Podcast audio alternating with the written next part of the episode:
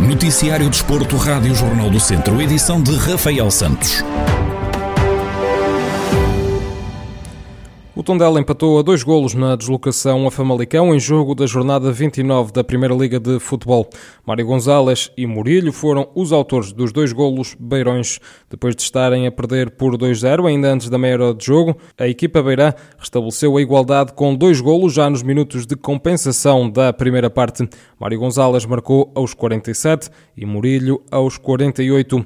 Paco Estarano, treinador do Tondela, faz uma análise ao duelo e destaca a reação da equipa beirã à desvantagem de dois golos. Não entramos, quizá, muito bem na... Tentamos entrar bem no jogo, mas não conseguimos.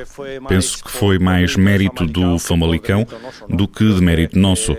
O posicionamento deles fez com que, por momentos, nos custasse chegar em profundidade, que encontrássemos o jogo interior mas reagimos da forma correta e um posicionamento de dois centrais na saída fez com que tivéssemos mais controle do jogo. E fruto disso tivemos mais espaço e demos a volta ao marcador. Voltamos o marcador, não? O técnico garante que a margem que o Tondela tem para os lugares de despromoção ainda não é confortável e relembra que a Primeira Liga está bastante competitiva. Não, confortável. Confortável não, porque todas as equipas ainda estão a acreditar. Inclusive o Nacional ganhou ao Guimarães e ninguém está a tirar a toalha ao chão.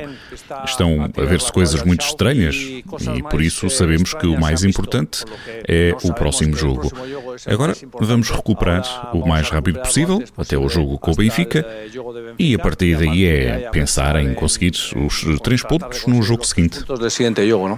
Ivo Vieira, treinador do Famalicão, admite que os dois golos num curto espaço de tempo foram decisivos para o desfecho do encontro. Entramos bem, tínhamos tudo para fazer um jogo bem conseguido. Eh, fizemos dois golos, tivemos outras eh, tantas oportunidades, eh, mas não conseguimos segurar essa vantagem.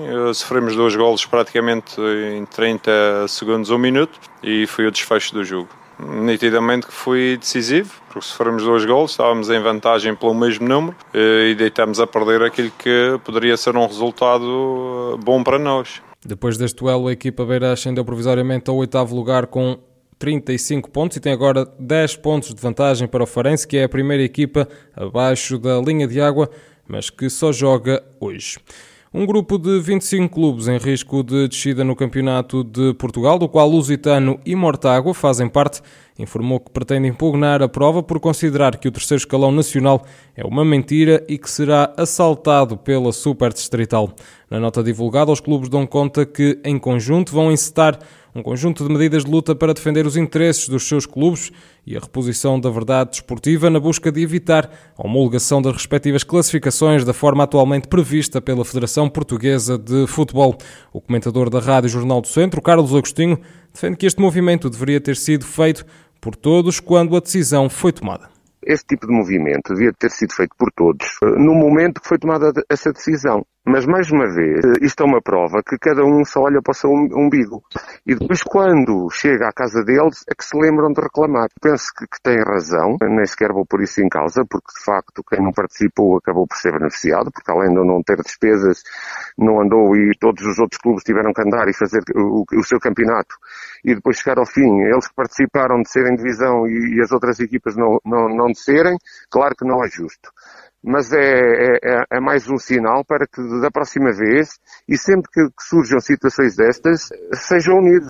Carlos Agostinho acredita que os quadros competitivos se vão manter e que esta impugnação não vai ter resultados e teriam que alterar mais uma vez os quadros competitivos e eu não me acredito que vão mexer mais nisso, porque está tudo em andamento para na próxima época ser em função das, das descidas que houve e, dos playoffs que agora estão a realizar e muito sinceramente não, não me parece que vão alterar seja o que for. Foi acima de tudo uma falta de união muito grande no início, quando, quando as decisões foram tomadas. Dou a quem doer, toda a gente pensou que se ia safar e que ia passar ao lado de, de, desta situação, o que de facto teria que ir sempre em algum. E isso nota a falta de, de, de, união, a falta de força que estes clubes poderiam ter tido para mudar um bocadinho o rumo das coisas. Mas o futebol é isto, infelizmente. E estamos numa, numa fase em que cada, cada vez mais cada um só pensa em si. O grupo frisa ainda que vai interpelar a Federação Portuguesa de Futebol, deixando a garantia de que não está disponível para aceitar aquelas alterações regulamentares, assim como as consequências graves que as mesmas causarão aos clubes. E no centro desportivo desta semana estiveram em destaque o empate do Viseu 2001 frente ao Dinamo Joanense por duas bolas, e resultado que definiu o adversário dos vizienses para o play-off de campeão, e ainda o regresso às vitórias do Académico de Viseu, que venceu por uma bola a zero frente ao último classificado do campeonato da Segunda Liga de Futebol, o Porto B.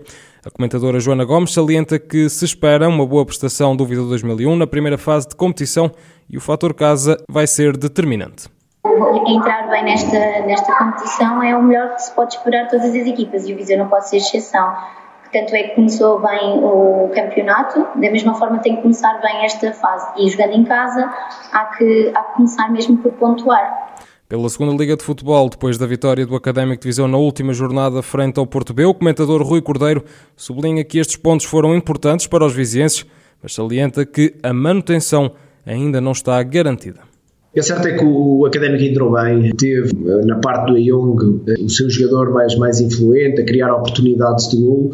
O Futebol do Porto acaba por, por, por reagir a esta boa entrada do Académico e acaba por fazer, eh, por equilibrar a partida e até ter uma outra situação eh, clara de golo anuladas por fora de jogo e depois a seguir vem a expulsão que, que complica o, o, jogo para o Futebol Clube Porto que obriga a, a, reestruturar a equipe e a organizar de forma diferente e alterar aquilo que tinha sido a estratégia do, do, do António Folha para, para esta partida.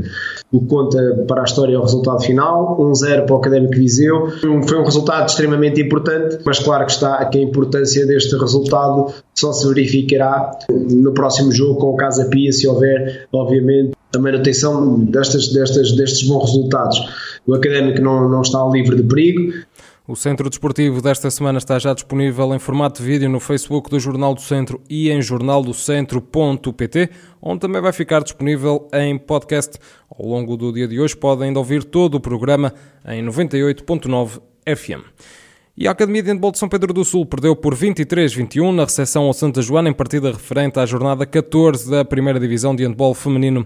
No rescaldo ao encontro, Carlos Pires, treinador da equipa do Distrito de Viseu, fala sobre erros de arbitragem que penalizaram a sua equipa e que acabaram por condicionar o jogo.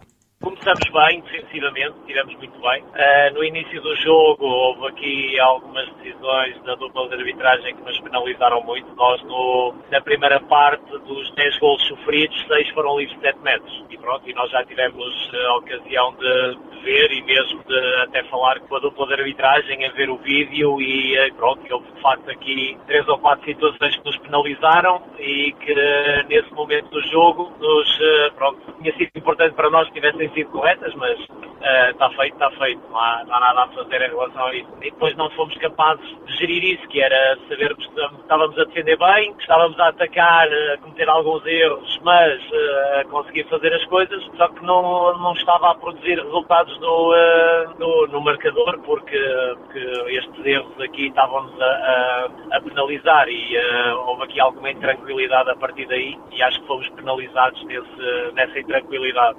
Carlos Pires, treinador da equipa feminina da Academia de Handball de São Pedro do Sul, no rescaldo à derrota frente ao Santa Joana por 23-21. A equipa do Distrito de Viseu ocupa o décimo lugar da primeira divisão feminina de handball com 21 pontos.